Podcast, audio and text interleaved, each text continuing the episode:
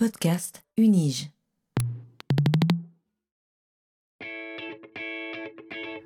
Learning from Data, le podcast sur la science des données à l'Université de Genève. These devices and machines and everything we're building these days, whether it's phones or computers or cars or refrigerators, are throwing off data. What exactly is big data? Not all revolutions are political. But this explosion of data is also raising fundamental questions.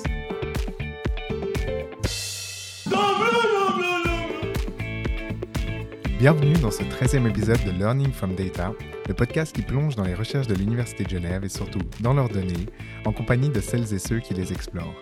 Ce podcast vous est proposé par le Centre de compétences en sciences des données de l'Université de Genève. Je suis Guy Kahn et serai votre guide dans ce monde fascinant de l'analyse des données. Dans l'épisode d'aujourd'hui, nous allons nous intéresser à la science des données comme un objet de recherche. Et pour ce faire, nous allons, une fois n'est pas coutume, décentrer un peu notre regard pour aborder la science des données et la numérisation de notre monde à l'aune d'une nouvelle perspective ancrée dans une autre réalité historique, économique et sociale. Aujourd'hui, nous nous déplaçons en effet ensemble vers l'Asie et plus particulièrement vers la République populaire de Chine.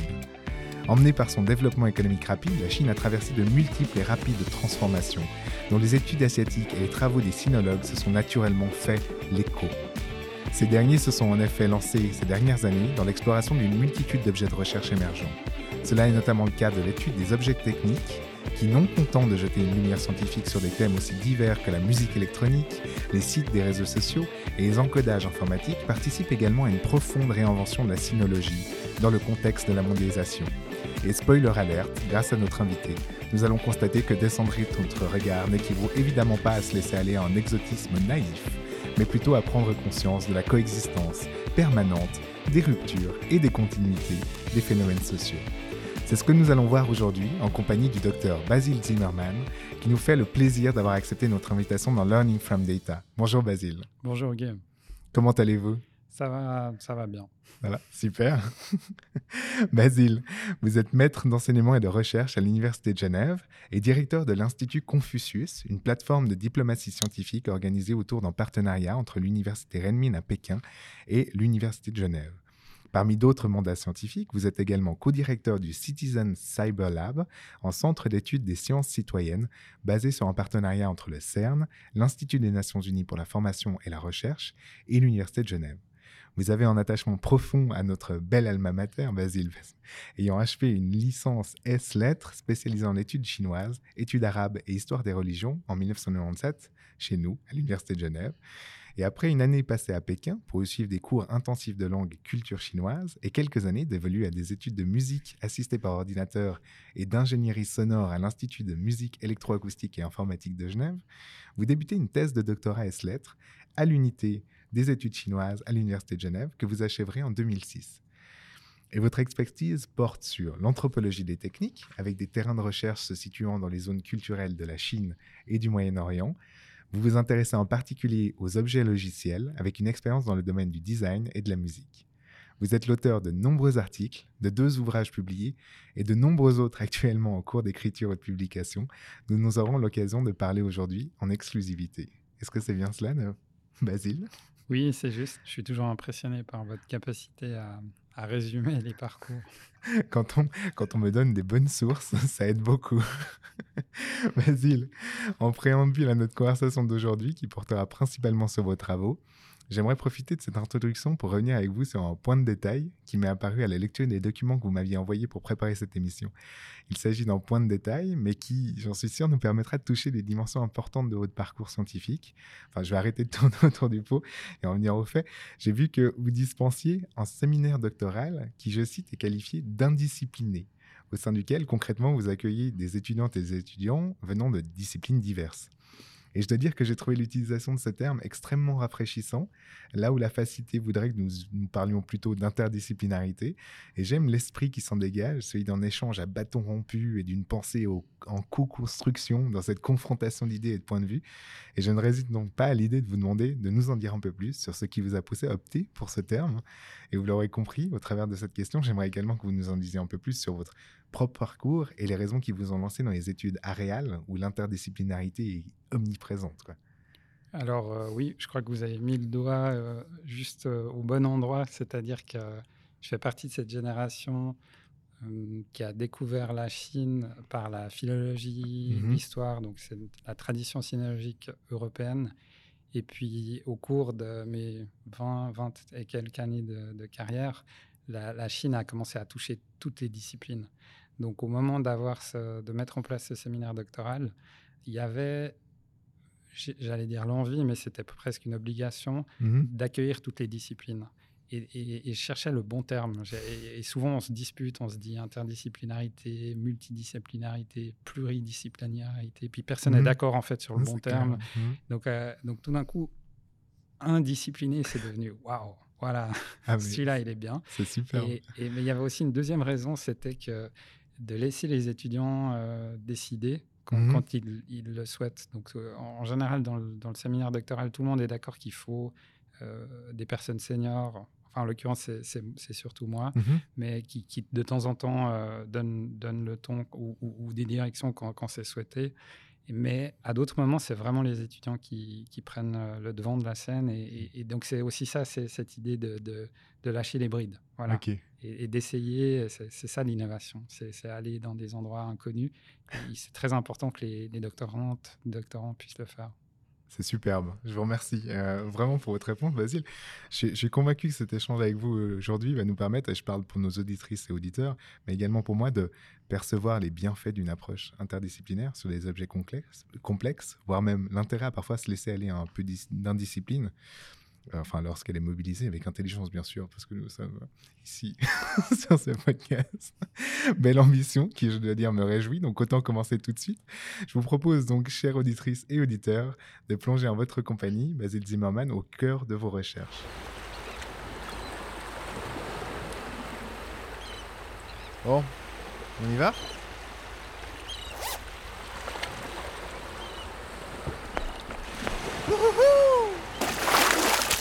C'est bien la première fois que je peux me permettre de commencer cette partie sans mentionner si vous êtes un auditeur assidu de notre podcast, car je sais, Basile, que vous nous écoutez régulièrement.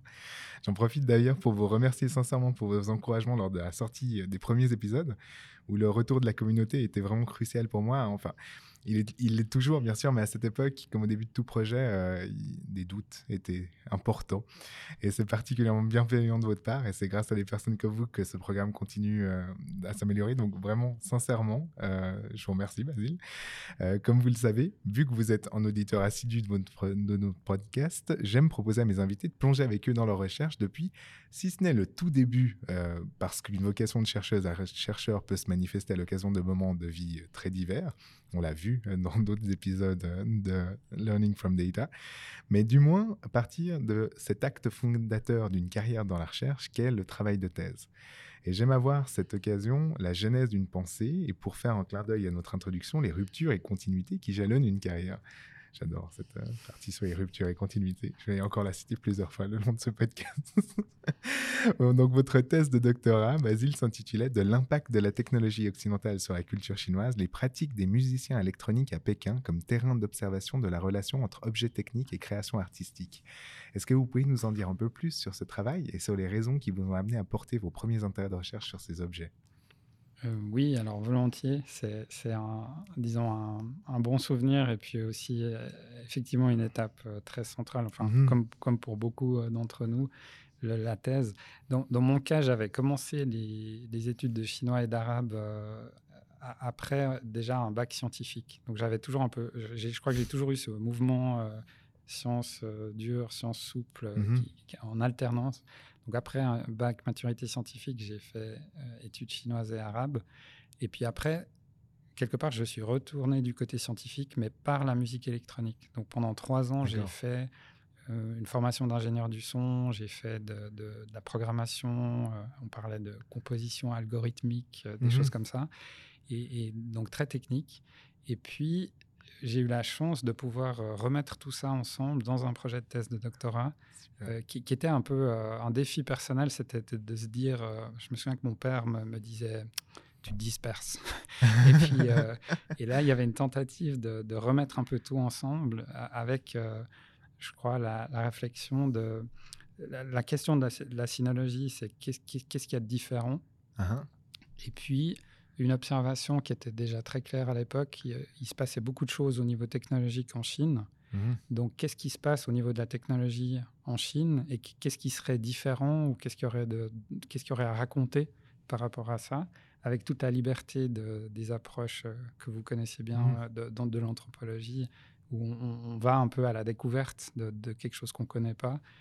Et, et ça, c'est devenu cette thèse. Et, et je dirais la musique là-dedans, c'était, c'était un choix de, d'efficacité parce que mhm. là, j'avais un bagage technique. Donc, Oui. quand j'arrivais en Chine, je voyais les machines, euh, les musiciens, j'avais déjà une bonne connaissance de ce qui se passait de- Mhm. de- de- au niveau technique. Et puis, j'étais un interlocuteur euh, crédible, voire intéressant pour eux, ce qui était un, voilà, une bonne entrée sur le terrain. Excellent. Ah oui, bah, je vous remercie. Et, d'ailleurs, dans, dans les années qui ont suivi euh, la soutenance de votre thèse en 2006, parce qu'on maintenant on va rentrer vraiment dans le contenu en fait théorique de tout ce qui a été euh, mis en place, vous avez retravaillé son contenu avec l'objectif de la faire publier. Cela a été chose faite en 2015 lorsque sortait l'ouvrage Waves and Form, Electronic Music Devices and Computer Encodings in China, dans la prestigieuse collection Inside Technology du MIT Press. Et j'ai cru également comprendre que cet ouvrage avait été traduit depuis en chinois et n'allait pas tarder à être publié par une maison d'édition en Chine. Et dans cette version donc, de la réflexion que vous aviez amorcée dans votre thèse, vous développiez un cadre théorique puissant nommé onde et, onde et forme, euh, qui décrit un lien général entre la notion de différence culturelle et l'usage d'objets techniques. Et vous profitiez également de cette refonte pour y adjoindre deux études de cas, l'une sur les réseaux sociaux et l'autre sur l'encodage informatique.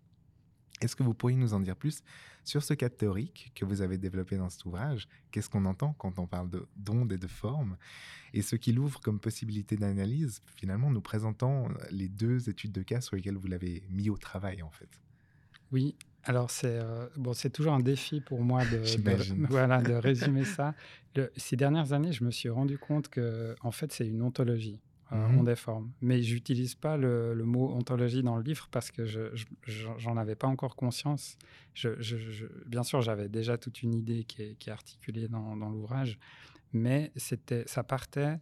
euh, L'ouvrage raconte un chemin de, de, de rencontre avec cette- ce problème de la culture Mhm. la, la culture, la culture chinoise, et puis, puis finalement, personne ne sait ce que c'est.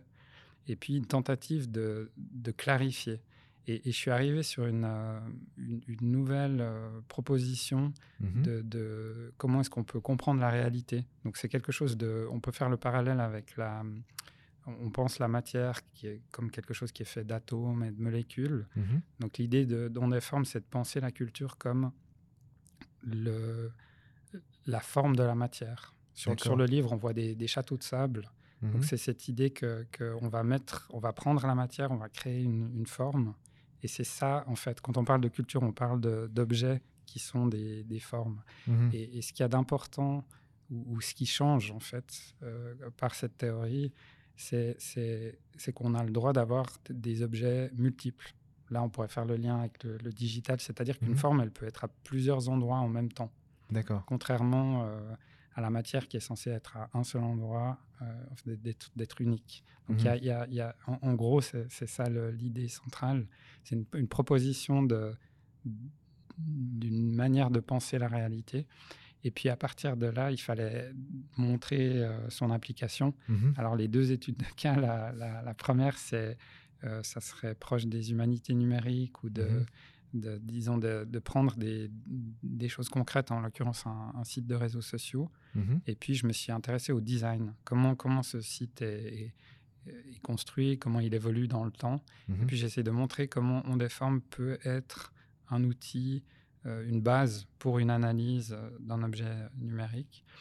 La, deuxième étude de cas, c'était de, montrer, euh, en, plutôt côté sciences sociales, les, la question des contraintes ou des, flux d'action. Donc, comment est-ce que euh, certaines...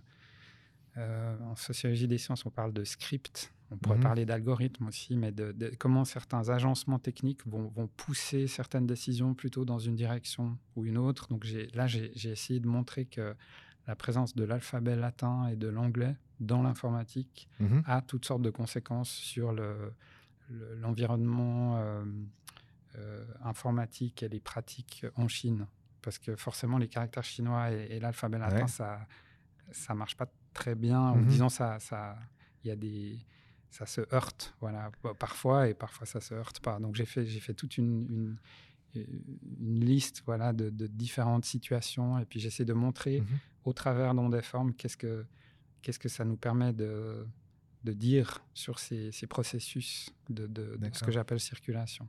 Et là, par rapport à l'encodage, si on, se disait euh, justement que cette forme n'existe qu'à un seul endroit, enfin, c'est-à-dire la matière n'existe qu'à un endroit, mais par contre, euh, la forme peut bouger. euh, Oui.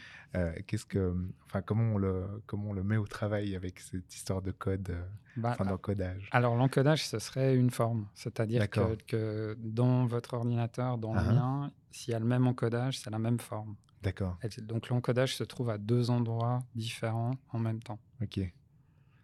Ça marche. Et le passage justement d'une culture à l'autre est là aussi où il y a des choses à observer en fait dans Voilà, le passage de cette forme. Exactement, ce serait des, des circulations de forme. Donc Ok. là, les, les- on, on peut aussi euh, reformuler ça en, en- en- en s'intéressant à la comparaison entre la circulation d'un objet et la circulation d'une idée. Ah, ah.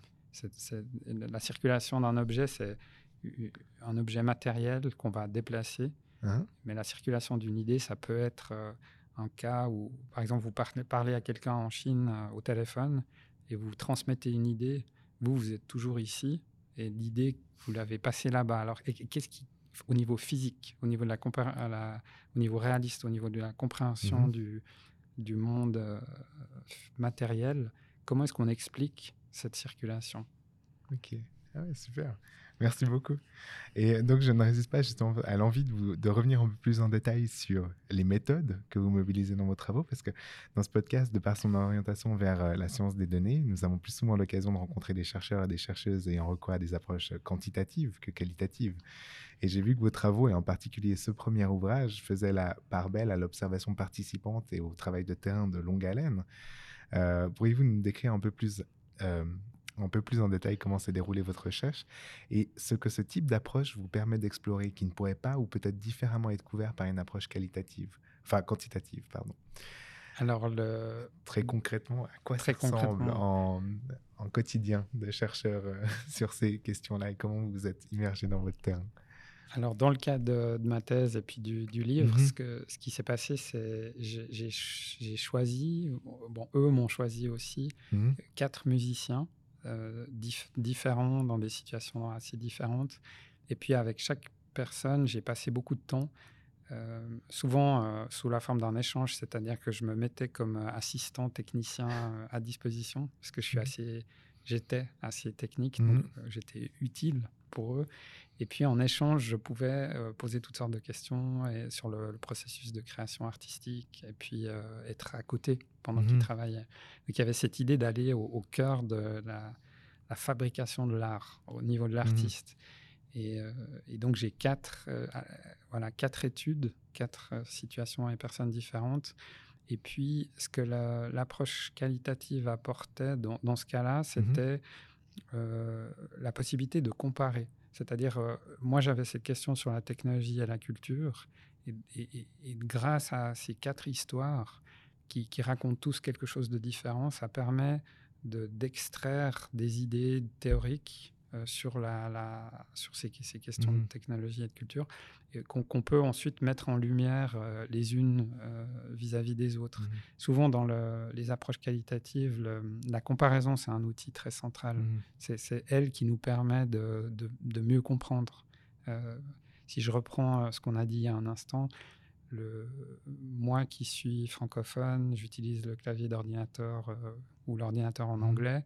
Si je le compare à mon collègue euh, en Chine, qui est chinois, qui utilise souvent le même ordinateur pour le chinois, la comparaison entre nous deux, elle va me raconter quelque chose. Mhm. Donc c'était ça de- dans le livre, c'était, euh, disons, une, c'est une, dé- une démarche qui est, qui, est, qui est assez banale aussi. Enfin, en Mhm. anthropologie, on, on sait sûr, quand, ouais. quand on fait Mhm. ça, ça donne des résultats. Donc c'était, c'était un choix dès le départ de se dire, voilà, je vais, je vais choisir des gens différents Mhm. et je vais travailler au niveau vraiment de la personne. De- euh, on, on est deux, en fait, sur le terrain. Il y a moi et, et- et cet artiste. Mhm. Et, et donc le défi, c'est de se faire accepter. Mhm. Certains artistes, c'était instantané. Un, un autre, ça m'a mis euh, six mois. donc ça, il y a ce genre de, de difficultés.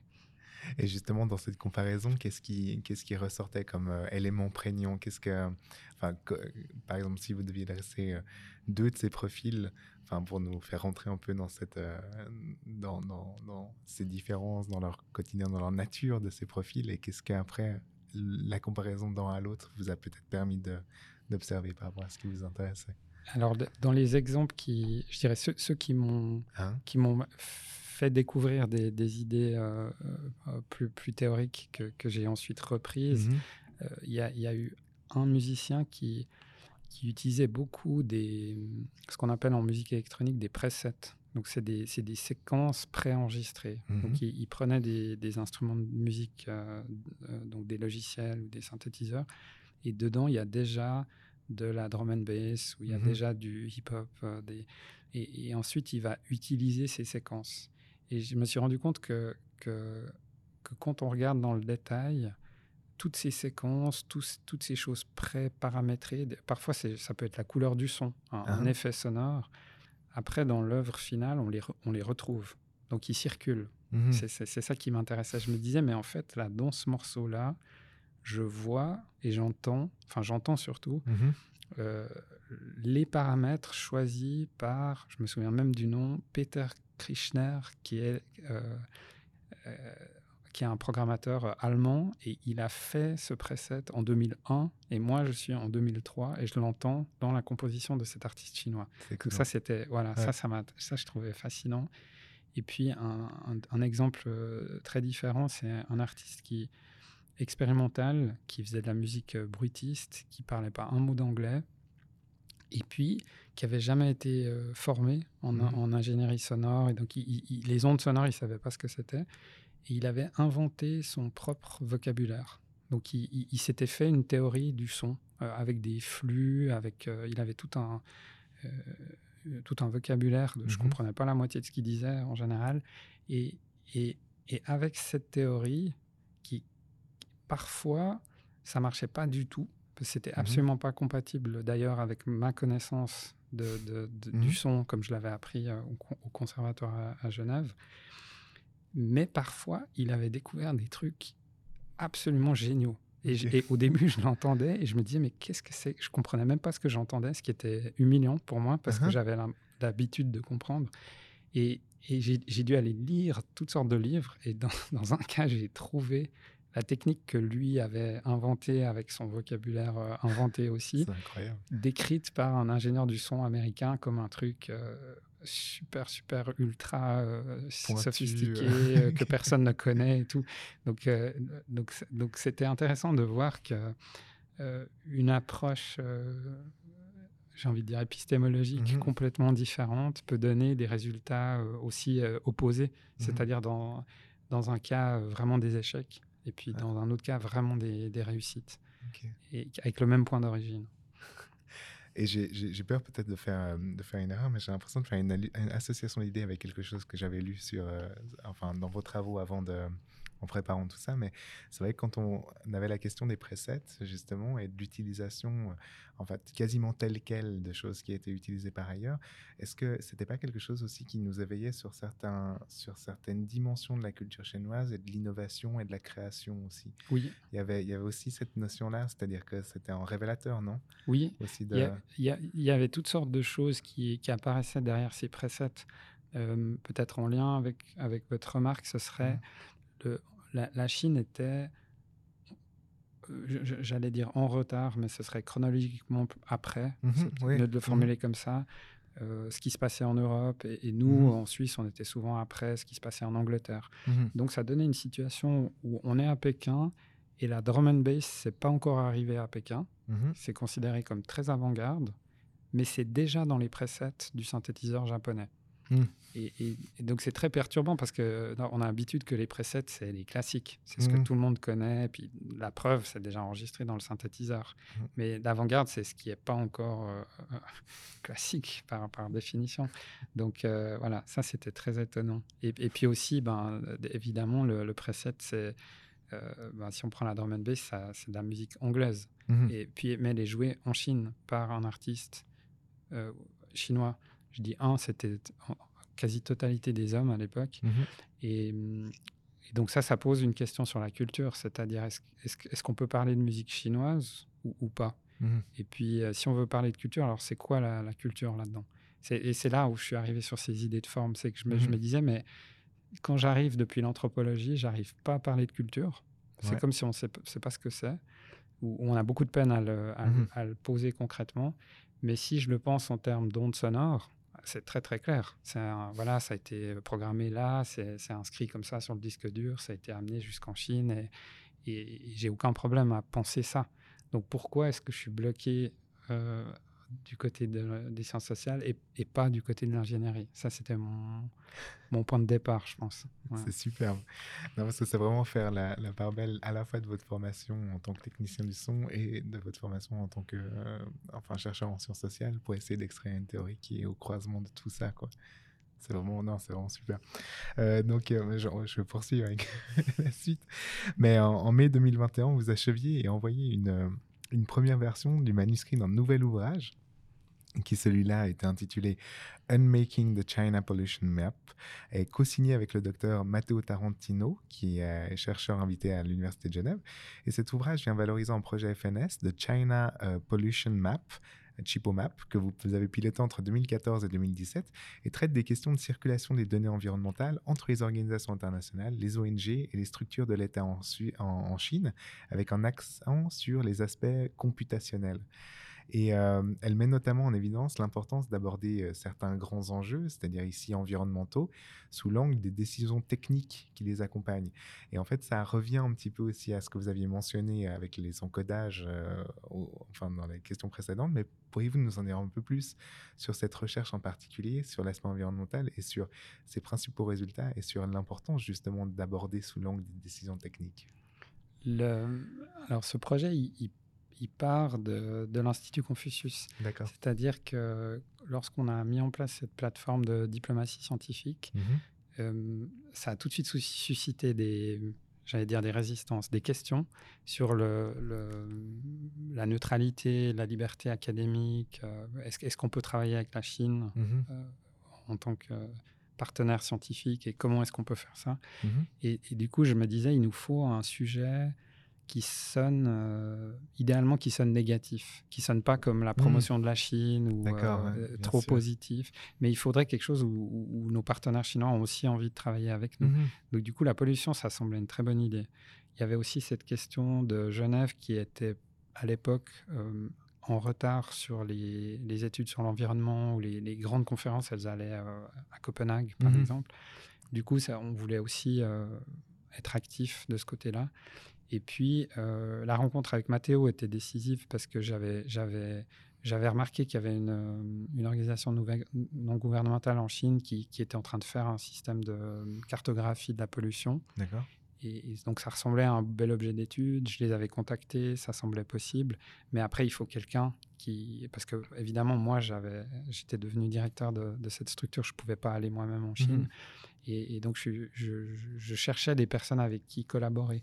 Et Matteo, a- on me l'avait présenté, il a tout de suite euh, adoré ce- ce- cet objet de recherche. Mhm. Et donc, après, il a passé en- environ un an et demi euh, à observer. Donc, alors pour euh, aller, aller vers l'objet d'étude, c'est une, une organisation non, non gouvernementale qui récupère les données de l'État, c'est-à-dire les, les données officielles. Mhm. Le gouvernement chinois, progressivement au cours des, des dix dernières années, a imposé à, à toutes les, les entreprises, toutes les, les structures, euh, je dirais, de, de- la société en Chine, à, à rendre visibles le- les conséquences de leur activité sur l'environnement. Alors au début, c'était les, les, les violations, de, de- de- des- infractions à la loi sur la pollution. Donc Mhm. par exemple, une, une usine qui, qui pollue une rivière, puis qui, qui a une, une pénalité, et puis c'est publié euh, euh, sur euh, le site web de, de- de la mairie ou des choses comme ça.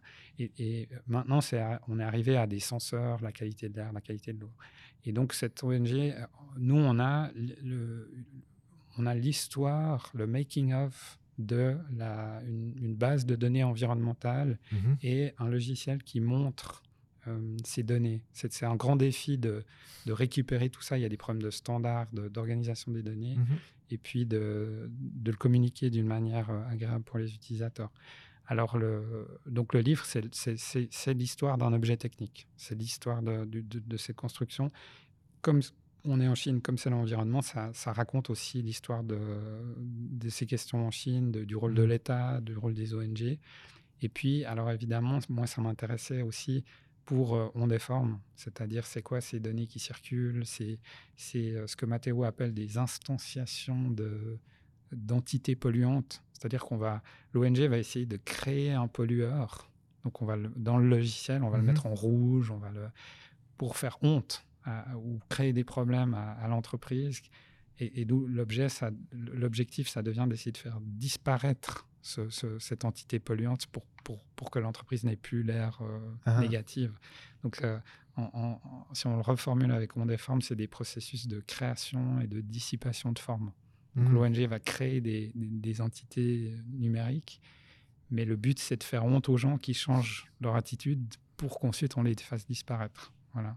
D'accord. Donc là, en l'occurrence, c'est une décision technique de l'ONG qui va mettre en fait justement euh, en rouge, fait apparaître, euh, nous disent énormément sur la manière dont. Ce- Ce qui Oui. m'in- ouais, Ouais. ce qui- ce qui m'intéresse, alors d'un point de vue Mhm. théorique, Oui. vu, que vous m'avez euh, poussé un peu dans cette direction au début, ce qui m'intéresse, c'est qu'on on pense souvent la, la réalité physique comme des choses qui peuvent pas être créées et qui peuvent pas être, euh, être- disparaître. On a cette phrase de qu'on attribue à Lavoisier rien ne Mhm. se crée, rien ne se perd. Mais là, on n'arrête pas de créer et de perdre, en fait. Et, et- et donc, si on regarde bien la phrase de Lavoisier, rien ne se crée, rien ne se perd, tout se transforme. Moi, j'ai envie de les séparer en deux. C'est-à-dire que d'un côté, on a rien ne se crée, rien ne se perd, mais de l'autre côté, tout se transforme. Mais dans les transformations, on n'arrête pas de créer et de perdre. Et, et ça, c'est la culture. Voilà. C'est comme ça que je me le raconte. Alors, mais maintenant, pour être franc, le, le défi, c'est de, de concilier les, les arguments théoriques avec l'histoire de l'ONG, de, que tout ça, ça soit pas trop indigeste. Mhm. Parce que si vous voulez comprendre euh, la politique environnementale de la Chine, et puis vous voulez aussi comprendre euh, la technologie qui est derrière, et puis aussi comprendre la réflexion théorique, ça fait, ça fait beaucoup. Ouais. Mais bon, c'est pour ça qu'on est retourné chez MIT Press, c'est que eux, ils veulent Ils ce genre de. Ouais, ils, ont même dit qu'ils voulaient encore plus. Là, on a passé le premier round de, de, de- de review et puis ils disent euh, plus de théorie, euh, plus de, plus de tout en fait. Plus de bon, tout. ok. Bon, c'est bien, c'est Ouais. plutôt bon signe. Ouais, j'étais content. j'étais content. c'est clair. Puis j'ai vu également que vous étiez en train de travailler actuellement à l'élaboration d'un autre ouvrage coécrit avec Amar Alabi de l'Université de Fribourg. Et cet ouvrage intitulé Disagreement Tool Software Design in Syria euh, produit une réflexion que vous aviez déjà engagée tous les deux dans un article qui mettait en évidence les situations de conflit en environnement numérique.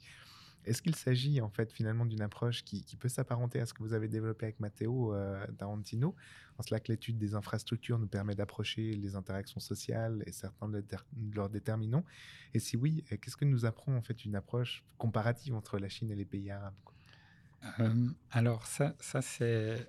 euh, Il faut que j'essaie de ne pas parler euh, trop longtemps.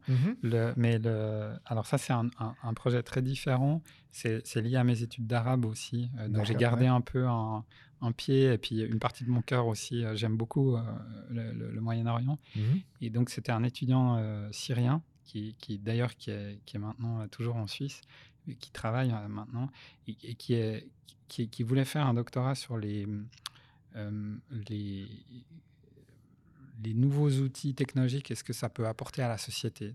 C'était en informatique, donc il y a l'idée de faire un logiciel pour, pour aider, les, aider la société en Syrie, éventuellement les paysans, les Mhm. communautés. Et puis, je lui ai, ils, sont venus, le département d'informatique de Fribourg m'a sollicité parce qu'il voulait avoir euh, une collaboration avec quelqu'un de, de sciences sociales. Mhm. Et j'ai proposé d'aller euh, voilà, à la découverte pour revenir à l'anthropologie. Donc, de ne Mhm. pas décider ce qu'on allait faire, mais d'aller observer en Syrie ce qui se passe. Et c'était 2011. C'était le début de, de la crise. Oui. Et donc, euh, dès le début du terrain, il y a tout qui commence à, à bouger. Et, et c'était assez évident qu'on allait devoir le faire à distance. Mhm. Et on s'est retrouvé à observer une communauté euh, en ligne, de, de- au début petite, à la fin avec 5000 personnes. Ouais. Et, et- au moment où on se disait, bon, qu'est-ce qu'on va pouvoir faire, euh, qu'est-ce qu'on va proposer, tout d'un coup, énorme conflit dans cette communauté, entre les, administrateurs, en fait. Mhm.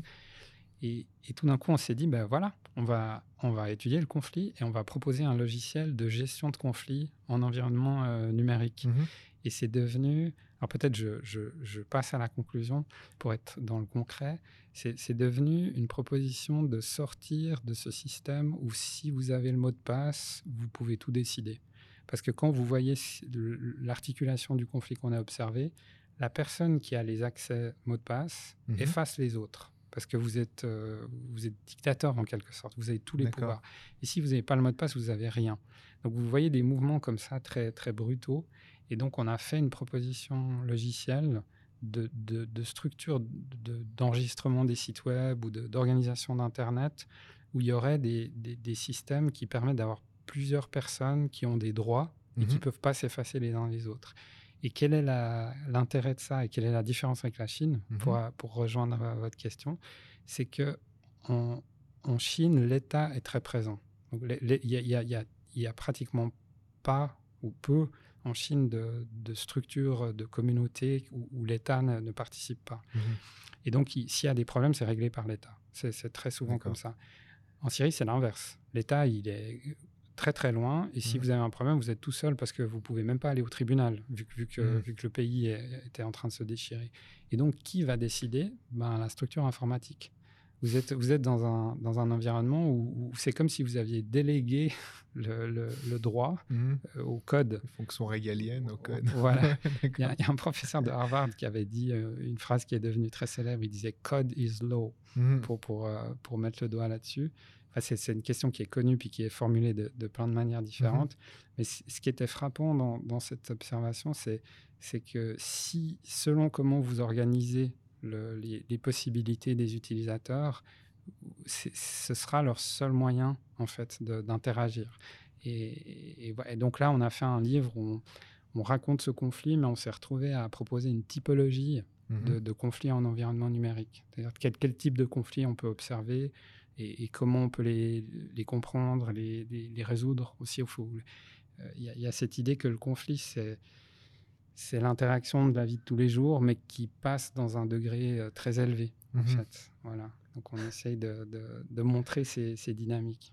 Excellent. Ok, merci beaucoup.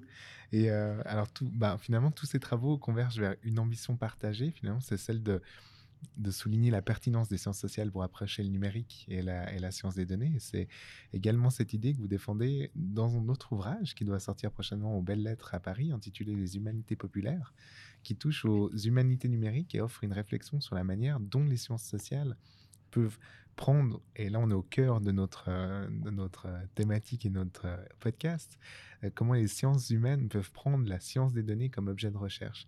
Et vous pourriez nous en dire un peu plus sur cette réflexion en cours Oui, alors c'est alors moi je viens des lettres, donc j'ai- Mhm. j'ai passé 17 ans à, à la fac des lettres et, et- et j'ai- vraiment gardé ce- cet intérêt pour euh, pour moi les, les lettres c'est de l'étude des objets euh, matériels, donc le- un livre, euh, Mhm. une sculpture, une peinture.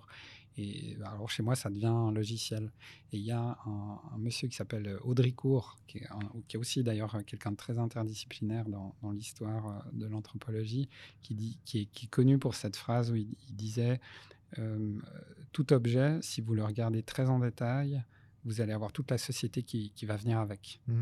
Et, et- et- et- et donc, c'est, j'ai une réflexion sur, sur comment faire des sciences humaines en prenant des, des objets banals, des Mhm. objets de la vie de tous les jours, Et- fait et- social total. Exactement. Et ensuite, les, les, les décortiquer pour remonter jusqu'à Mhm. jusqu'à tout ce qu'il y a autour. Voilà. Et, et en, et, en passant à travers toute la palette des, des techniques d'analyse des, des sciences humaines. Mhm. Ah, excellent, d'accord. Moi, je me réjouis le, de le découvrir, celui-là. Euh, et en collaboration avec euh, le Institute euh, of Information Service Science de l'université, en particulier avec la prof Giovanna Di Marzo, Sarugendo, vous dirigez également le, le projet InGame. Ce projet participe au design d'un nouveau logiciel pour une expérience de sociologie connue sous le nom d'Imitation Game, et afin de mesurer et d'enregistrer les différences culturelles entre migrants et résidents urbains dans la municipalité de Beijing. Et ici, on entre plus dans l'utilisation de la science des données comme un outil euh, de recherche. Et je voulais aussi montrer que finalement, vous vous, vous questionnez comme euh, comme, euh, enfin, sur la source des données comme un objet de recherche, mais euh, vous étendiez aussi la possibilité d'utiliser en fait ces outils au profit de la recherche. Est-ce que vous pourriez justement nous présenter ce logiciel et euh, les objectifs de ce projet un tout petit peu plus en détail? Oui, alors volontiers, c'est un projet de, de Zan Sahin. C'est Mhm. un autre euh, doctorant qui vient de soutenir sa, sa thèse, d'ailleurs, avec, avec grand succès. Le, le projet euh, Imitation Game, c'est une collaboration avec euh, l'Université de Cardiff, le- les professeurs Harry Collins et Robert Evans, qui sont des, des grands noms en, en sociologie des sciences. Mhm. Et c'est eux qui ont repris ce qu'on connaît sous le nom du, du test de, de Turing. Mhm. Donc, on- le- donc, si je le rappelle rapidement, donc, euh, le test de Turing, comme on le connaît, le, le plus souvent, c'est on met un ordinateur dans une chambre, on met une personne dans une autre chambre, puis il y a quelqu'un à l'extérieur qui pose des questions Mhm. par écrit à l'ordinateur, à la personne, sans savoir qui est dans quelle chambre. Mhm. Et, si l'ordinateur arrive à, à simuler de manière convaincante euh, de- de- un discours humain, on peut dire que l'ordinateur est intelligent. Mhm. C'était une, un- voilà, c'est très connu.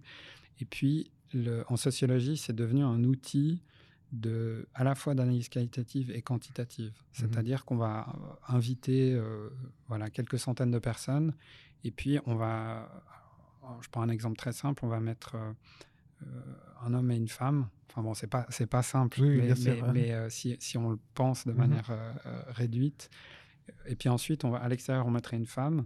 Et puis, il faut deviner euh, est-ce qu'on a affaire ou à un homme ou à une femme en Mhm. posant des, des- des questions. Et- et on va mesurer ou on va retrouver des résultats qui sont euh, la capacité de la personne à faire semblant d'être l'autre. Mhm. Alors, on- ça a été fait avec, euh, par exemple, des personnes homosexuelles euh, versus euh, hétérosexuelles. Ça a été fait avec euh, des personnes qui se considèrent comme protestants, d'autres catholiques. Mhm.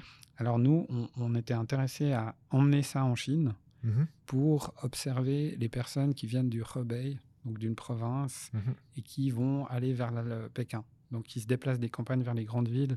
Ici, il faut savoir qu'en Chine, il y a eu, ces dernières années, il y a eu 300 millions de personnes qui se Mhm. sont déplacées. C'est énorme comme phénomène. Et puis, ils se, ils se retrouvent avec des problèmes d'intégration, où c'est ces migrants qui arrivent dans les zones urbaines, ça, ça crée toutes sortes de, de, de mauvaises compréhensions, de difficultés. Donc, on voulait voir si, en utilisant ce logiciel, euh, qu'est-ce qu'on pouvait apporter à, à la question de l'intégration des migrants en Chine. Donc, on a fait une collaboration avec l'Université de Pékin. Mhm. Euh, on a surtout, c'est un, un doctorat en, en système d'information. Donc, l'idée, c'était plus le développement du logiciel. Le- donc, on l'a traduit en chinois. Mhm. Quand je dis on, c'est Ozan, il faut être Mhm. clair. c'est lui qui a fait tout le boulot. Et euh, il fallait aussi le, le porter sur la plateforme euh, WeChat parce que pour, pour aller dans la technique, mais à un niveau superficiel, ici, on dépend énormément de Google. Oui. Il y a tout- beaucoup, beaucoup Mhm. d'outils euh, pour les programmeurs sont, sont, sont de- proposés par Google. Mais en Chine, Google, il n'y a rien qui marche. Mhm. Parce que c'est bloqué. euh, Google, c'est, enfin, dans la Chine, il n'y a pas. Du coup, vous devez tout repenser, votre structure de programmation. Et, de- et puis après, il y avait aussi l'idée d'améliorer le logiciel. De, de, de- alors là, on a, on a, on- les gens avaient la possibilité d'être à distance les, les uns des autres, au lieu d'être tous au- dans le même lieu par rapport à Cardiff. Euh, ils avaient aussi la possibilité de discuter en parallèle. Et puis, alors, euh, bah, une découverte euh, qui nous a intéressés, c'était qu'est-ce que les gens apprennent en jouant, en fait? Mhm. C'est-à-dire qu'ils ne se connaissaient pas avant de jouer. Et après avoir joué, alors nous, on a peut-être mesuré, enregistré quelque chose, mais eux, ils ont changé. Ils ont appris. Ça, c'était très, très chouette comme, euh, en fait, ça, comme outil d'intégration, Ah. ce, ce logiciel. Et, et ça, ça, je m'y attendais pas, je dois dire. Maintenant, maintenant ça semble une évidence, mais euh, avant, j'avais pas du tout vu, vu venir ça. Donc, à essayer d'imiter l'autre, on s'intègre Ouais. pour schématiser. Oui, puis, puis Ozan Ouais. proposait de, de repenser l'intégration. Il y a cette différence entre intégration, assimilation. Mhm. L'étranger, l'étrangère qui arrive euh, dans un nouvel endroit devrait devenir quelqu'un Mhm. d'autre. Et Ozan disait, euh, c'est pas ça l'intégration. L'intégration, c'est euh, d'être dans un nouvel endroit et, et de bien comprendre les, les autres Et- personnes. Et donc, dans le cadre du jeu, ce serait au point de pouvoir faire semblant euh, Mhm. d'être l'autre. Au tout début, on l'a d'ailleurs fait, on a pris des permis B, SC en Suisse, qu'on a fait jouer contre des gens qui ont le- la nationalité Mhm. suisse, et on n'arrivait pas à voir la différence. Donc c'était un peu, un peu provocateur. C'était juste Mhm. après les, les votations. euh, euh, Super. et voilà.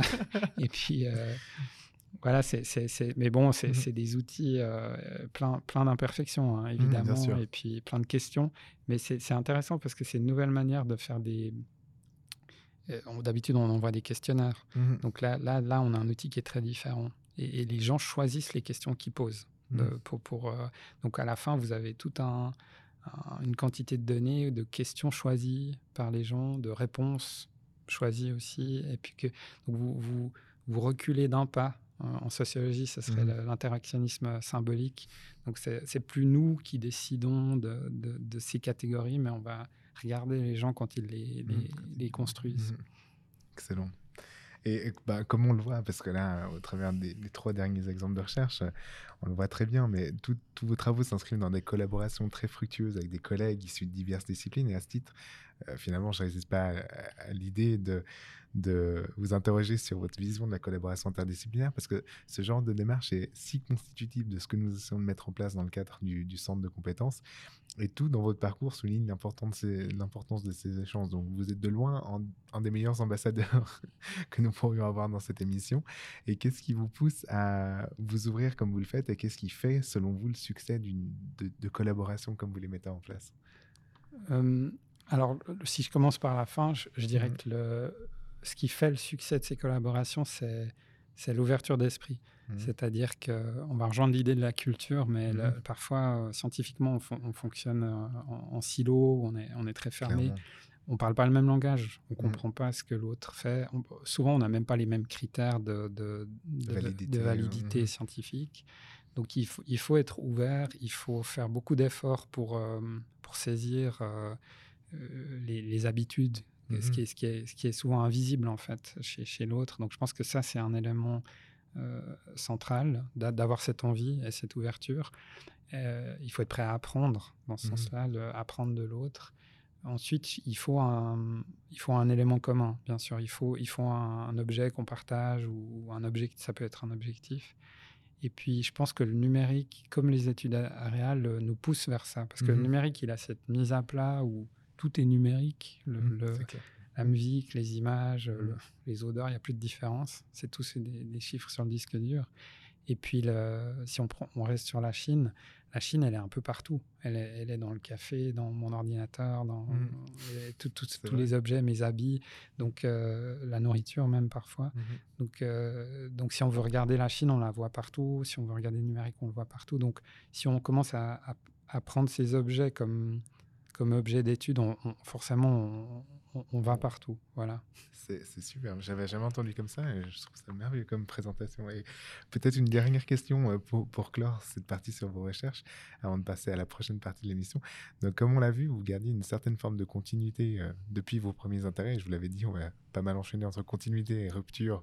C'est un peu le fil rouge de, cette, de cet épisode, mais une certaine forme de continuité depuis vos premiers intérêts dans le cadre de votre licence.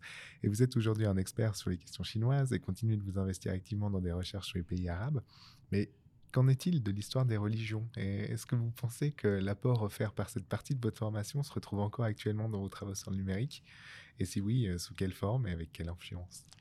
Alors, au tout début, l'histoire des religions, donc j'avais, j'a- c'était aussi une tentative de un tout petit peu euh, rationaliser mon choix d'études chinoises, études arabes. Donc j'ai Mhm. étudié l'islam et, et le taoïsme en Ah histoire oui. des religions. Donc ça, ça résonnait avec les, les- les deux zones Mhm. culturelles, pour les appeler comme ça. Et à l'époque, ce qui m'intéressait, c'était des manières de penser qui étaient très différentes. Donc le, le- dans l'islam ou dans le, le- moi, moi, j'ai grandi dans moi j'allais aux jeunesses protestantes quand j'étais Mhm. quand j'étais adolescent donc il y a cette division entre le monde des humains et, et- et le monde euh, des Divin. dieux Mhm. divin voilà et puis euh, euh, dans le taoïsme il n'y a pas a tout qui est mélangé donc il y avait des, des- des choses, des points de repère comme ça, euh, très différents. Et puis c'était euh, donc ça, ça- c'est quelque chose que j'ai gardé. Je pense que ça m'a aidé pour les, les questions très théoriques, des, des- des- des sortes de gros concepts, euh, pas forcément tout de suite concrets. Mhm. Donc ça, ça, ça m'a aidé. Et puis si je fais le lien avec euh, Monde et Forme, euh, l'islam, c'est très intéressant parce que vous avez le Coran, Mhm. qui est un, un texte qui bouge pas, qui circule à travers le temps, à travers l'espace. Mais comme c'est la parole de Dieu, il n'y a personne qui le modifie. Donc Mhm. il est très, très... euh, euh, Figé ouais, figé euh, ou, ou hyd- solide. Enfin, ouais, voilà, a- euh, c'est une forme qui, qui se conserve. Mhm, Donc, dans, d'accord. dans- dans le vocabulaire que, Mhm. que j'utilise, c'est une circulation de forme avec conservation. D'accord. Par contre, le taoïsme, alors c'est c'est l'ex- l'extrême opposé.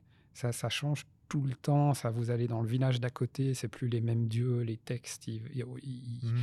ils sont fluides. Donc il y a, y a- il y a des, des- toutes sortes de mouvements que, que, je, que moi j'aurais envie de comparer à ceux sur le, le travail sur la, la pollution et cette ONG. C'est-à-dire qu'il y a énormément de mouvements de création, de, de dissipation. De, donc c'est très très... euh, euh, ça bouge beaucoup. Mhm. Donc c'est, c'est- actuellement, c'est, c'est, c'est une question de qu'est-ce qui change, qu'est-ce qui reste constant. Voilà, je je je, je, je- je sais pas si je vais finir en philosophie, mais j'ai, je commence de plus en plus à aimer ces, ces grandes questions. Elles m'attirent. Ah, je vous suis totalement alors. Euh, donc Basile, je vous remercie sincèrement pour cette présentation de vos recherches. Elle jette un bel éclairage sur euh, le riche potentiel de l'étude des objets techniques. Et j'espère, mais j'en suis quasiment convaincu, que cette présentation aura été aussi intéressante pour nos auditrices et auditeurs qu'elle l'a été pour moi. J'ai adoré cet échange, vraiment, sincèrement. Et avant de poursuivre vers la seconde partie de ce podcast qui va nous amener vers le futur de votre recherche, je pense qu'une petite pause musicale s'impose. Cela va nous permettre de nous relaxer un peu avant d'aborder la suite de notre émission. Donc Basile, qu'est-ce que vous nous proposez d'écouter aujourd'hui Alors, je ne peux pas vous dire parce que je connais pas le titre du morceau. Ça tombe très bien, moi non plus. Donc on se retrouve juste après ce morceau. fuck 一群废物，狗一样的呼喊，狗一样的叫唤。Check it, check it, check it, check it out。 有个傻逼叫做人民的眼睛，不要打着人民的旗号出来装逼。我跟你不熟，不要给我拍马屁，就是轮奸也轮不到你。一边撅着撅，抬高你的屁屁，脑袋瓜子贴地，一边唱国歌一边起立。BBS 上没你说话的余地，我操你妈个逼！别碰任何东西，滚出去！你说你会什么？干脆积点口德，千万别到 BBS 上跟我嘚瑟，装了像个出家人，把自己说了像个神，以为自己看破红尘。忘了提醒你们，现在当和尚还得大学本科以上学历，知道不？我操你妈个逼！这帮显眼的东西，我拿着我的 MIC 笑死你！到处装逼，到处逼逼，不要让大家以为我没有教好你。给你一把狗粮，自己一边吃去，不要挡在门口耽误别人做生意，不要告诉别人你们是我教出来的，不孝的东西。洗脸盆里撒泡尿，以为见过大海呢？你就是市场里面卖 DDM 的。学好三个代表，你再出来搞人民的眼睛，你改名叫人民的红眼病吧。MC 跟 rapper 你都分不清，你活的还有啥意思？对不？我们 R N B 的就是牛逼，不愿意待着你就给我滚出去，不用我们踢，我就愿意骂你，就愿意拿你撒气，我他妈的乐意，你能把我咋地？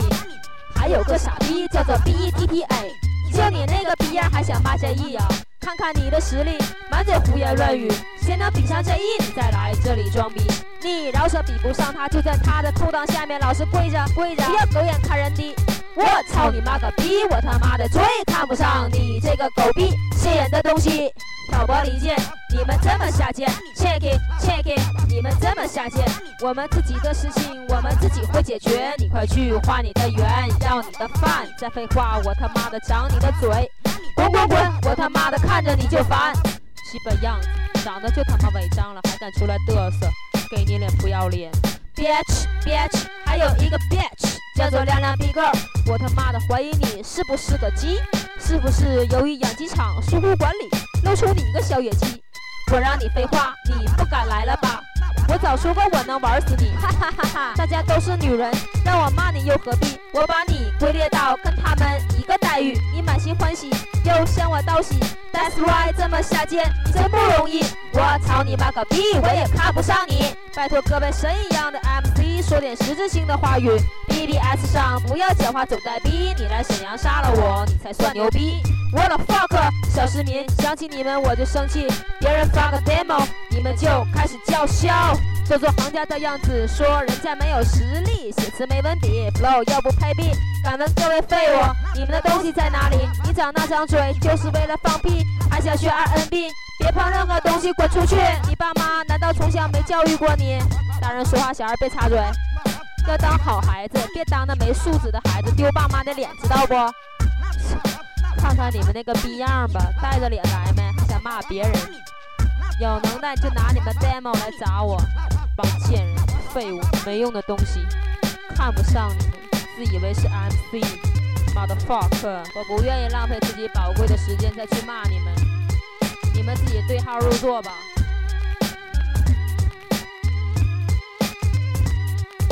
Alors, retour après cette petite pause musicale à la Chine et à l'étude des objets techniques en compagnie de Basile Zimmermann, maître d'enseignement et de recherche à l'université de Genève. J'ai hésité sur ça, mec. Pourquoi je, pourquoi je... mais, mais avant de replonger la tête la première dans l'approche critique de la science des données, Basile, nous ne savons toujours pas pourquoi vous nous avez proposé ce morceau. Est-ce que vous pourriez nous expliquer les raisons de ce choix et les raisons du, de l'inconnu autour du titre aussi? Alors, euh, alors tout d'abord, euh, peut-être je dois m'excuser pour les personnes qui, qui sont de langue maternelle chinoise parce que c'est un morceau qui est souvent assez euh, euh, choquant ou perturbant. Enfin, je pense que ça dépend du, du profil, mais, mais je sais que ça crée cet effet-là. Alors, peut-être je raconte l'histoire de ma rencontre avec ce morceau. Mhm. Donc, c'était en, en 2004, 2003-2004, je suis plus sûr. Euh, J'étais avec des, des musiciens à Pékin, des musiciens très, très, très connus qui jouent dans des stades. euh, Ah. Voilà, c'est des gens du milieu rock et, et à, à tendance pop. Et puis, j'arrive chez un de ces musiciens et ils écoutaient ce morceau. Et ils étaient morts de rire. Et ils adoraient ça. Et ils disaient, mais c'est, il est, c'est tellement bien. Et, et ils commentaient le- la manière dont elle scande. euh, Mhm. euh, après, les paroles, évidemment, qui sont extrêmement vulgaires. Euh, en, en gros, c'est, c'est une, une personne qui critique euh, quelqu'un d'autre qui se trouve sur, ces, sur ce qu'on appelle les BBS. C'est les- les- une sorte de forum d'échange au début d'Internet dans les années euh, 90. Et puis, euh, mais alors en termes extrêmement euh, crus, enfin, v- grossiers. Ouais, ça, c'est... Et bon, eux, ils étaient morts de rire et tout. Et puis, je leur dis, mais c'est qui? Enfin, c'est quelqu'un de connu et tout. Ils me disent, ah, on n'a aucune idée qui c'est. je dis, mais vous avez trouvé ce morceau où? Ah, je sais pas. Là, il y a l'autre- l'autre qui me l'a envoyé. Et, et, euh, et après, j'ai transcrit les paroles et, et je me suis toujours dit, je vais faire une étude sur ce morceau un jour. Et je l'ai jamais faite. Mais, mais je me disais que, comme je viens ici pour ce podcast, c'était un bon exemple que- qui, qui montre un peu tout, tout ce- tout ce qu'on peut discuter ou ce qui Mhm. m'intéresse. C'est-à-dire qu'on ne sait pas qui c'est. Ça a circulé. Mhm. Donc pour moi, c'est une circulation de forme avec euh, conservation. Et puis, si on aborde ça sous l'angle des, des sciences humaines, avec une, une approche euh, lettres, mais mélangée avec un peu d'in- d'ingénierie, Mhm. on, on va voir que, par exemple, alors c'est quoi les éléments que je, que je vois juste comme ça? Il y, a- il y a un accent du, du nord-est de la Chine. Mhm. Euh, on retrouve des structures euh, typiques du- d'un certain style de hip-hop euh, à l'époque. On, on peut entendre que le, le type de synthétiseur qui a été utilisé. On peut presque dater le morceau avec l'encodage MP3 parce qu'on est au début du MP3. Donc, les, les- par exemple, les attaques des, des percussions sont un peu ramollies, des choses comme ça. ouais. Et, et donc, euh, et en plus, il y a le contexte dans lequel j'ai entendu ce morceau. Et à partir de là, elle vous raconte, le morceau, il nous raconte toute la société en Chine, la culture populaire, euh, l'arrivée du hip-hop des États-Unis, le- euh, les réformes économiques et d'ouverture en Mhm. Chine, euh, l'état de la technique à l'époque, et tout, tout ça dans ce, dans ce petit morceau. Et donc, c'est un bon exemple de, de ce- de cette citation de Audicourt. euh, Vous prenez un objet, vous le regardez en détail, il y a toute la société qui, qui vient avec. Et, et j'aimais bien aussi le, le fait que je ne sais pas qui l'a fait. Les gens qui me l'ont donné ne savaient pas non plus. Mhm. Et puis, on, le même le titre n'est pas visible parce qu'à l'époque, le- les encodages informatiques, et ça c'est l'alphabet Mhm. latin et les caractères chinois, et souvent le- ce qui n'est pas anglais, ce qui n'est pas américain, explose. Quand vous avez des problèmes de corruption, de, Ok, de- ouais. d'encodage, Hein? c'est jamais l'anglais qui est corrompu. C'est toujours les accents aigus français qui deviennent Mhm. des, des points d'interrogation ou des carrés. Et dans le cas du chinois, il y a tout qui explose. Et si vous regardez le titre de ce morceau MP3, ben, il y a tout qui a explosé. Ah. Et, et donc, vous ne saurez pas le titre qui avait été mis à ce morceau parce que c'est passé euh, au C'est travers fou, de la, de la fou, technologie américaine. Donc, c'est un, un objet euh, voilà, qui rassemble plein de choses et, et, euh, et- et- et on peut aller à d'autres endroits. Je disais les, les différentes approches des sciences humaines, euh, toutes ces traditions d'analyse littéraire, vous, ah. vous regardez, euh, je sais pas, l'école allemande, ce serait le, le contexte euh, socioculturel, ou alors si vous allez, je sais pas, le, le formalisme russe, ou vous pouvez avoir toutes sortes d'angles, et vous pouvez faire ça à, à un morceau de musique. Et, où- alors là, on- par exemple, on pourrait s'intéresser à la langue Mhm. le type de mot qui est utilisé, le, le- les- les- voilà. Donc bref, peut-être je m'arrête là, mais c'est Non, non, mais voilà, je trouve ça très très très intéressant. Vraiment, ça me ça me passionne. Ah, ce- ce franchement, c'est fascinant, quoi. Et, et je, je me dis que peut-être à tout hasard, il y aura quelqu'un euh, qui nous écoute, qui pourra connaître peut-être le nom de ce morceau. Et à ce moment-là, euh, qu'il prenne contact avec Basile Zimmerman. Ce serait vraiment un hasard, je crois, mais je- moi j'ai essayé Shazam. Je me suis dit maintenant il y a Shazam Bah oui. qui, pour moi, fait de, de la Mhm. reconnaissance de forme instantanée, mais ça marche pas. Il nous envoie ailleurs. euh, Ok. et je, ouais, je pense que c'était- ça ressemble à quelqu'un qui a dû faire ça à la maison. Euh, à- c'est quelqu'un qui est jeune et puis qui, qui, ça, qui- mais qui a, mais qui a un vrai talent. hein, qui a- et, mais euh, voilà. Du coup, je pense, je pense que c'est super. dur à trouver. Merci beaucoup en tout cas euh, pour cette belle découverte Basile. Et maintenant, sans plus attendre, nous allons donc passer à la deuxième partie de notre émission qui va nous amener à nous intéresser au futur, en tout cas à votre futur, euh, Basile, et plus précisément celui de vos recherches.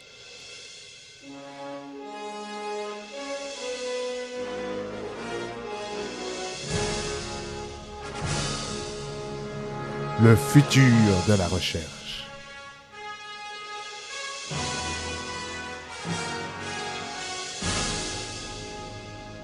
On a eu l'occasion de voir que votre recherche était en perpétuelle transformation, alors que votre curiosité intellectuelle vous amenait vers de nouveaux objets, de nouveaux terrains en permanence.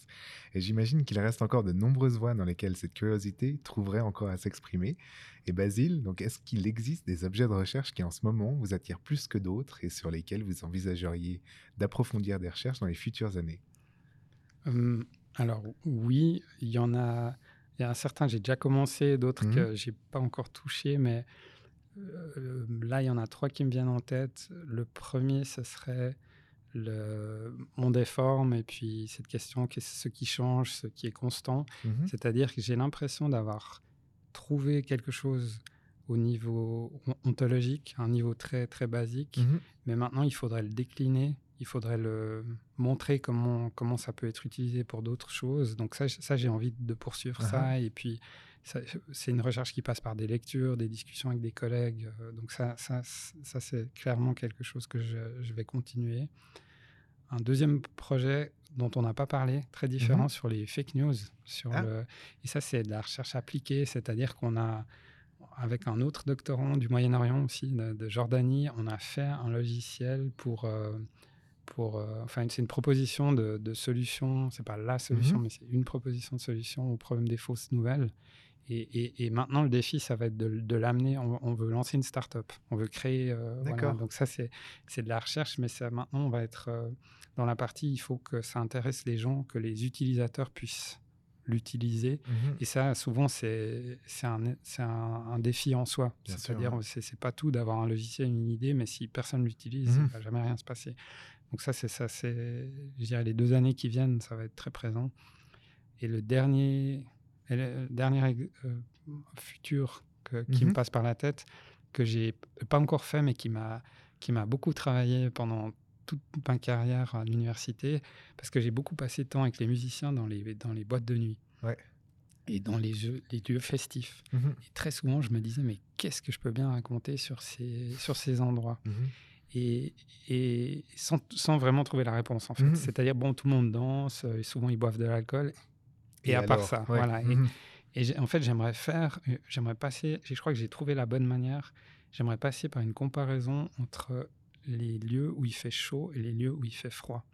C'est-à-dire euh, l'après-ski euh, à Zermatt avec euh, Ibiza, quelque chose comme ça. Ah, et toujours dans la comparaison, essayer Oui. d'extraire des. Il y, a- il y a quelque chose de Mhm. frappant, c'est-à-dire que dans les deux cas, autant dans une plage, une discothèque ou euh, l'après-ski à, à Zermatt que, que Mhm. j'ai- j'ai découvert au camp de l'université, il, y a- il y a un élément commun, c'est la musique, euh, l'alcool et les gens dansent. Mhm. Et- mais après, c'est quand même très différent. Et du coup, je me demande si on les met côte à côte, les deux, qu'est-ce qui se passe? Voilà. Et, et ça, j'ai pas encore fait. Et je pense que je vais devoir proposer à quelqu'un d'autre de le faire parce que bah, je suis plus âgé. J'ai ma petite fille qui a deux ans et demi. Mhm. Donc, euh, je vais, je vais pas maintenant aller passer beaucoup de temps euh, la Faire du nuit. terrain. non, parce que si après je dois me lever à vrai. une heure après mon retour à la maison pour. euh, C'est ça- incompatible. ça- non, physiquement, j'ai plus la santé. C'est très dur en fait ce Oui. type de recherche. Ça fait toujours rire tout le monde quand on dit. Non, non, euh, mais c'est vrai. je vais aller faire ma recherche dans les boîtes de nuit, mais, mais s'il faut avoir la santé, c'est Mm. difficile. Euh, donc voilà, ça, ça m'intéresse. C'est une question qui, qui m'intéresse. Ok, merci beaucoup. Donc, ben, surtout, en tout cas, sentez-vous libre de venir nous en parler ici, de ces exclusivités euh, ou dans d'autres activités du centre. Dès que ces nouveaux axes auront été explorés, euh, en fait, on fera toujours une place, Basile, pour tout ça. Et maintenant, nous allons passer, euh, aborder la dernière partie de cette émission. Comme vous le savez, Basile, le Centre de compétences en sciences des données a pour mission de fédérer les compétences et initiatives de l'Université de Genève en matière de sciences des données, dans le but de favoriser l'émergence de recherches innovantes et c'est dans cette perspective que j'offre toujours la possibilité à mes invités, lorsqu'arrive la fin de ce podcast, de procéder à un appel à collaboration. C'est l'heure du point de. Basile, comme nous avons pu le voir, vous êtes déjà engagé dans de nombreuses collaborations et avez en cours plusieurs projets qui doivent déjà vous prendre, j'imagine, passablement de temps. Mais euh, si d'aventure vous aviez envie de développer de nouvelles collaborations, ce moment est comme une bouteille à la mer. Est-ce que vous auriez un mot, un appel à collaboration à lancer comme ça sur les ondes? Alors, euh, Et forme. Pardon. oui. bien trouvé. Euh, volontiers, euh, je, je dirais euh, bon, simplement les, les éléments. On parlait du futur, donc je crois Mhm. que si, si des personnes sont intéressées par On Déforme, Mhm. je serais très heureux d'en parler. En fait, il y a certaines, certains collègues, certaines, certains collègues qui sont intervenus dans ce podcast que je prévois de contacter. Donc ça, marche. Superbe. voilà. Et puis, sinon, le projet sur les, sur les fausses nouvelles, Mhm. si- s'il y a des personnes qui sont intéressées par, ce- par un, projet de start-up, quelque chose d'appliqué, euh, euh, volontiers aussi. Et puis, euh, alors, s'il y a quelqu'un qui a envie d'aller dans les boîtes de nuit et puis à Ibiza faire une recherche, venez me voir. L'appel est clairement lancé. Superbe. Donc merci de tout cœur, Basile Zimmerman, d'avoir accepté de partager vos recherches avec nous aujourd'hui dans ce 13e épisode de Learning from Data. Comme d'habitude, je vous propose que nous nous consolions de l'atteinte de la fin de cet épisode en vous invitant toutes et tous à vous diriger vers la page web du Dr Basile Zimmerman sur le site de l'Université de Genève. Vous y retrouverez les références des recherches dont nous avons parlé aujourd'hui et plus d'informations sur son parcours. Je parle sous son contrôle, mais j'imagine qu'il me pardonnera de vous dire de ne pas hésiter à prendre contact avec lui si vous avez des questions ou si vous souhaitez développer de nouveaux projets en collaboration, en envoyant un mail à l'adresse basile.zimmerman.unige.ch. Ce programme vous était proposé par le Centre de compétences en sciences des données de l'Université de Genève. Retrouvez toutes les informations y relatives sur notre page web datascience.unige.ch et là aussi bien sûr n'hésitez pas à prendre contact avec nous à l'adresse ccsd.unige.ch pour faire part de vos questions, commentaires, critiques. J'en profite également pour vous inviter à vous inscrire à la liste de diffusion du CCSD vers laquelle vous trouverez un lien sur la page d'accueil de notre site. Et si vous avez aimé ce podcast, nous organisons une multitude d'autres activités auxquelles vous êtes bien entendu toutes et tous plus que bienvenus. Et comme tout bon podcast qui se respecte, je ne résiste pas à l'envie de vous inviter, si vous appréciez ce que nous faisons, à liker notre contenu sur votre plateforme d'écoute et à nous laisser un petit commentaire. Ça fera toujours plaisir et ça nous permettra de nous faire connaître par d'autres, ce qui n'est clairement pas pour nous déplaire. Donc nous nous retrouvons donc comme d'habitude le mois prochain pour un nouvel épisode de Learning from Data. En attendant, je vous remercie toutes et tous d'avoir suivi cette émission et je vous dis à une prochaine. Au revoir Basile. Au revoir. Au revoir tout le monde. À dans un mois.